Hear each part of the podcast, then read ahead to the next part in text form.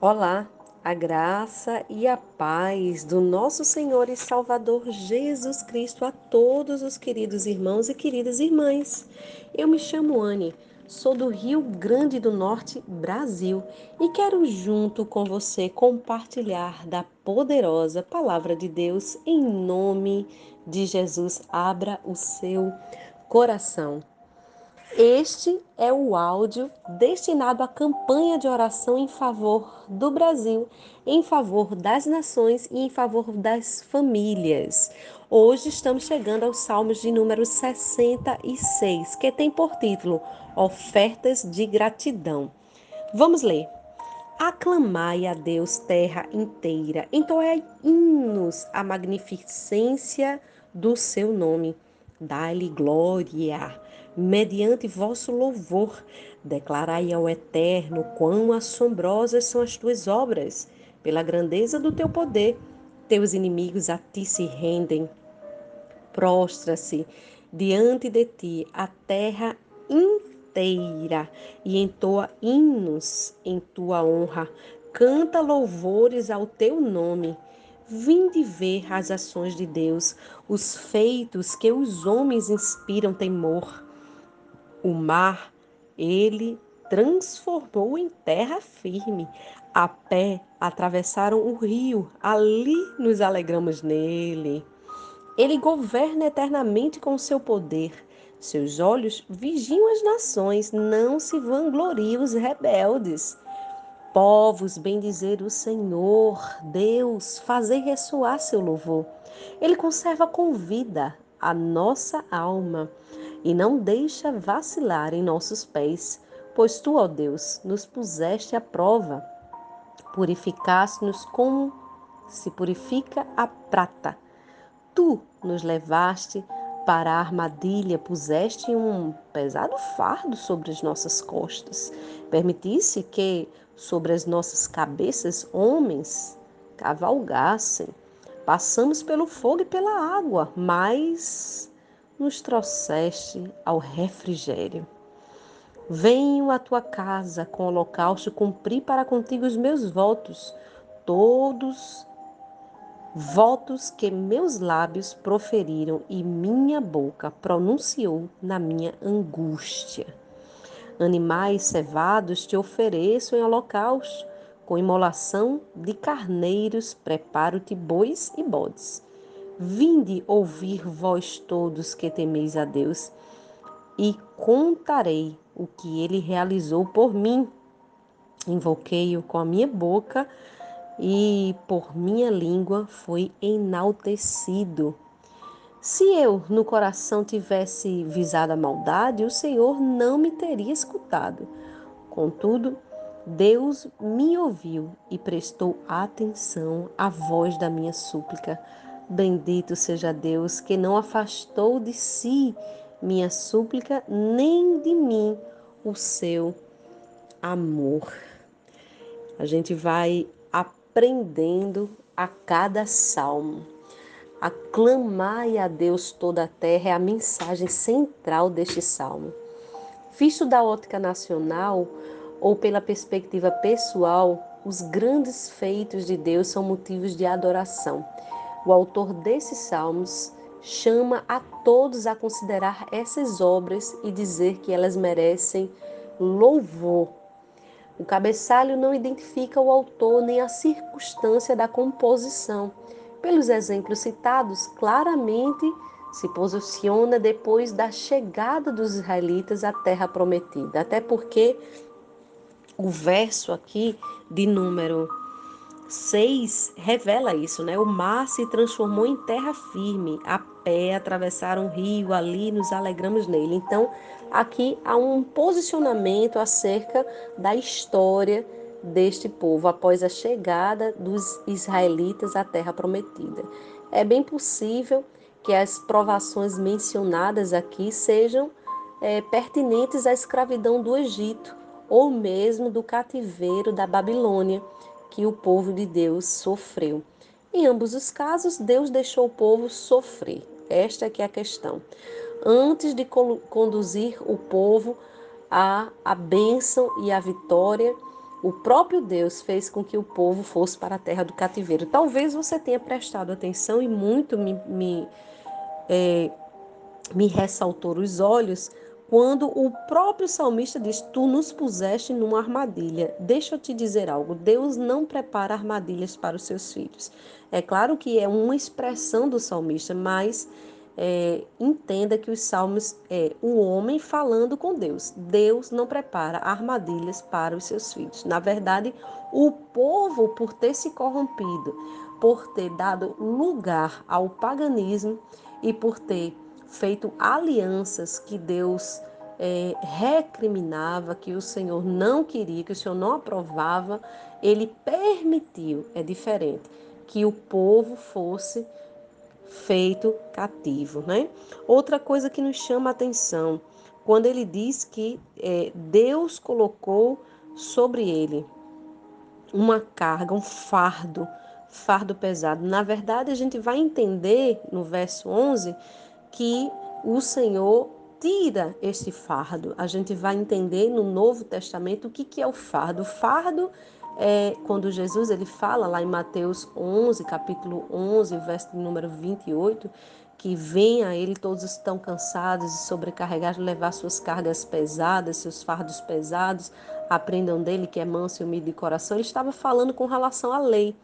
Este fardo era a própria lei era aquilo que os legalistas, assim dizendo na expressão teológica ou a expressão bíblica, os legalistas queriam impor sobre o povo que já era liberto por Cristo, ou o povo judeu, ou os israelitas de coração. Né? Então, não somente a eles, mas também aos gentios, porque quando Jesus veio, veio primeiro para os seus, né? A Bíblia diz, mas os seus não quiseram mas é, esses fardos são esses, esses, essas regras, esses preceitos que são regras e preceitos de homem. E a gente sabe que o Senhor tira isso. Mas aqui nessa expressão, o salmista não está propriamente falando de um fardo ou de um peso colocado por Deus, mas de uma situação que o próprio Deus permitiu com que ele é, passasse. Né? Então é uma linguagem é, simbólica, mas que a gente tem que entender que este fardo aqui não se remete à lei, tá certo? Mas se remete é, a uma situação que Deus permitiu com que ele passasse. Não quer dizer que Deus colocou o fardo sobre as costas dele, embora ele tenha expressado assim. Acontece que a revelação de Deus na Bíblia, irmãos, ela é progressiva, o conhecimento de Deus também.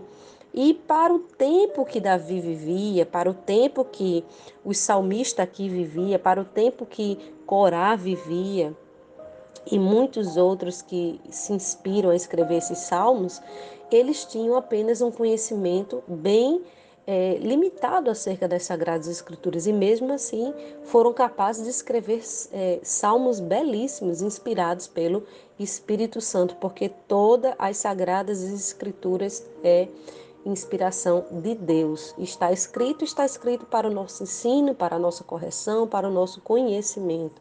Mas precisamos entender que existem palavras que é Deus falando com os homens e outras que é o homem falando com o seu Criador. E nem por isso ela deixa de ser útil e importante para as nossas vidas. Então, é possível que a situação aqui mencionada seja uma situação de escravidão no Egito ou desse cativeiro da Babilônia. E Deus deixa esse povo sofrer, onde esse povo termina fazendo ali sacrifícios na casa do Senhor, como está escrito no verso 12 e no verso é, até o 15. E esse salmo se divide em quatro partes. O autor ele inicia chamando as pessoas a adorar ao Senhor. Ele emprega vários verbos para escrever aqui a honra que é dedicada a Deus, como aclamar, salmodiar, prostrar-se, cantar. E ele convida a gente a fazer isso. E nós vamos orar por isso em nome de Jesus. E também há outras divisões desses salmos que ele inclui aqui. Dentro da adoração, ele vai incluir as obras redentoras, que são um motivo para nós adorarmos e louvarmos a Deus.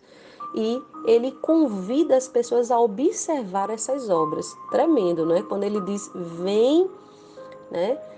Vejam, né? Quando ele convida as pessoas no, no verso aqui de número 5, vinde ver as ações de Deus, né? Vinde ver. E a gente sabe que no Novo Testamento também houve um convite bem importante para Filipe. Filipe ele, ele fez um convite, na verdade, a Natanael, quando Jesus ele começa a pregar é, e realizar muitos milagres na Galileia. Ele fala a mesma coisa, ele diz: vem e vê. é, e ele termina tendo um encontro com Jesus. Natanael teve um encontro com o Senhor. E Felipe foi quem fez esse convite. Então Deus ele se apresenta nas suas obras, ele quer que os homens contemplem as suas características, conheça a sua ação, conheça as intervenções dele sobre a terra. E as obras de Jesus, especialmente a ressurreição, vai servir como um fundamento muito sólido para a gente crer é, dessa forma, na fé é, de que ele foi o Senhor encarnado, Deus encarnado, se revelou aos homens, revelou não somente o amor que ele tem a toda a terra, mas a toda criatura, a todas as coisas que por ele foram criadas. Aqui também as provas apresentadas pelo autor dos Salmos 66 são as obras salvadoras de Deus para resgatar esses israelitas da escravidão do Egito, né? e também quando o verso 6 aqui vai se referir a este mar que foi aberto, que é o Mar Vermelho e o Rio Jordão. Lá em Êxodo 14 e Josué 3 vai falar sobre isso e Deus demonstra a sua absoluta autoridade sobre tudo o que estava acontecendo e seu domínio sobre todas as nações. O livro, por exemplo, de Josué é um exemplo de quantas fortalezas Deus destruiu por causa da sua aliança, por causa da promessa que ele tinha para com seu povo.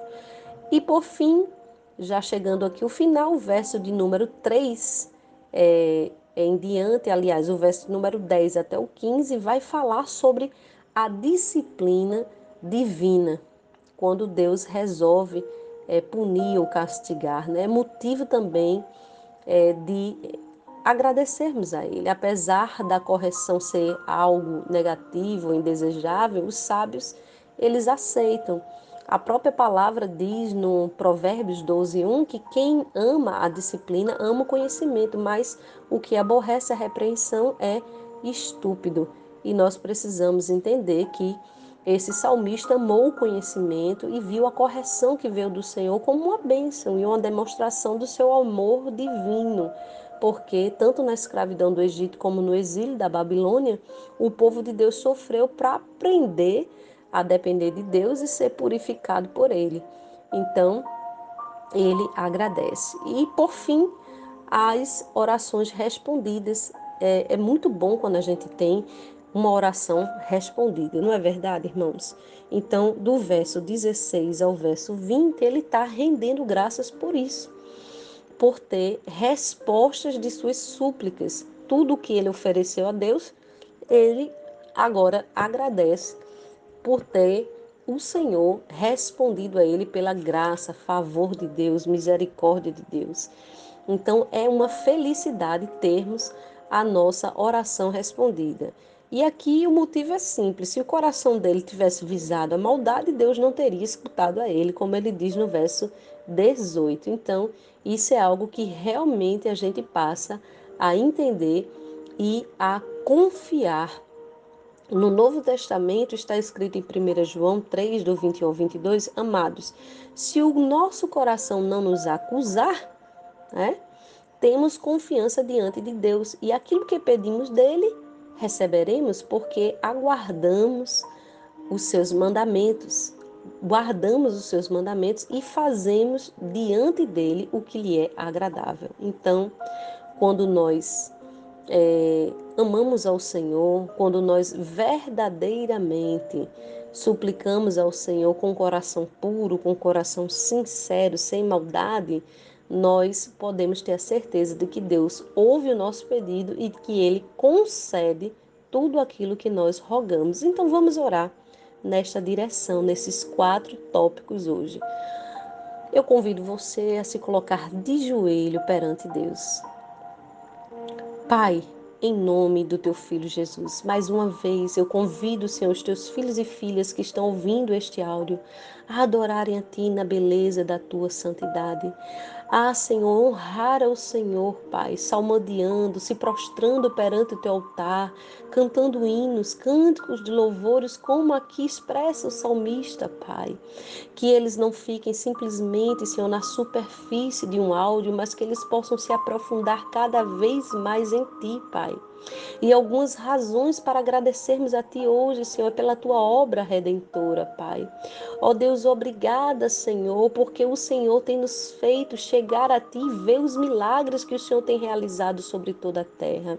É bem verdade, Senhor, que Tu tens guardado muitos, ó Pai, mas a outros Tu tens preservado com vida, porque os Teus propósitos, Senhor, precisam se cumprir sobre a vida daqueles que ainda estão aqui, Senhor caminhando nesta terra enquanto peregrinos, ó Pai. Clamamos a Ti, Senhor, para que no coração do Teu filho, da Tua filha, existam motivos de adoração, Senhor. E que se o Senhor tem corrigido este esta família, Pai, eles não entendam como algo indesejado a correção, mas que eles tenham um espírito de sabedoria, que eles amem a disciplina, Senhor, oferecida por Ti, Pai. Assim como em cada nação, Pai, que o Senhor tem chegado, Senhor, tem exortado, tem ensinado, tem iluminado o entendimento dos seus líderes, dos seus governantes. Nós cremos, Senhor, na tua disciplina, Senhor, sobre cada nação, Senhor.